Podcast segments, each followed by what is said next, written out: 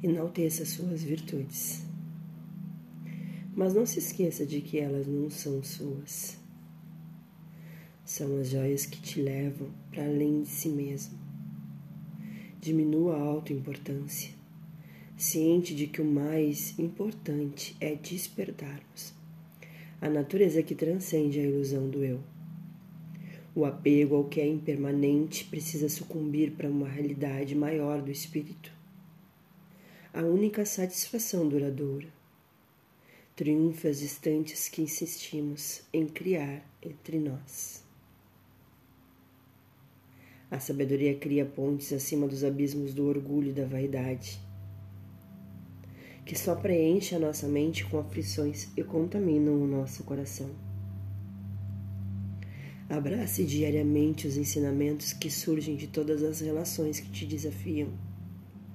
Não precisamos ser mais virtuosos do que ninguém, porque isso apenas nos privará da compaixão que deve ser cultivada diante de todos os seres, principalmente aqueles que se ofendem da nossa efêmera personalidade.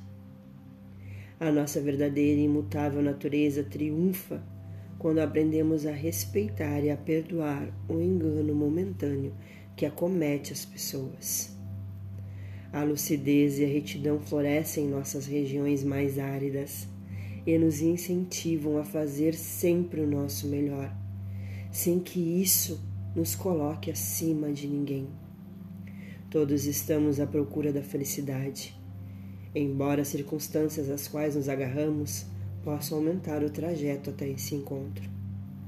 A vida continua acontecendo e a alma se expande até abraçar todo o cosmos.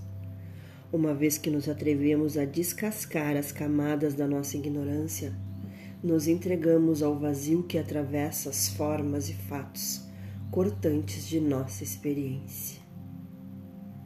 O mesmo coração extasiado pelo cultivo das virtudes se alinha com a mente encantada pela eternidade, que veja só, que ama profundamente, que vive intensamente.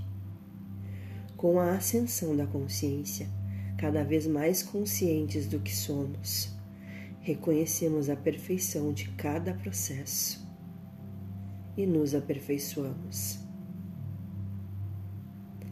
as aspirações mais elevadas não atendem aos nossos desejos do egoísmo, e sim aos acenos do altruísmo, cujas mãos edificam o templo da unidade na mesma medida em que fortalecem todos os pilares que nos sustentam. Empenhar-se na virtude é evitar o sofrimento para si e para os outros. O equilíbrio de Nash.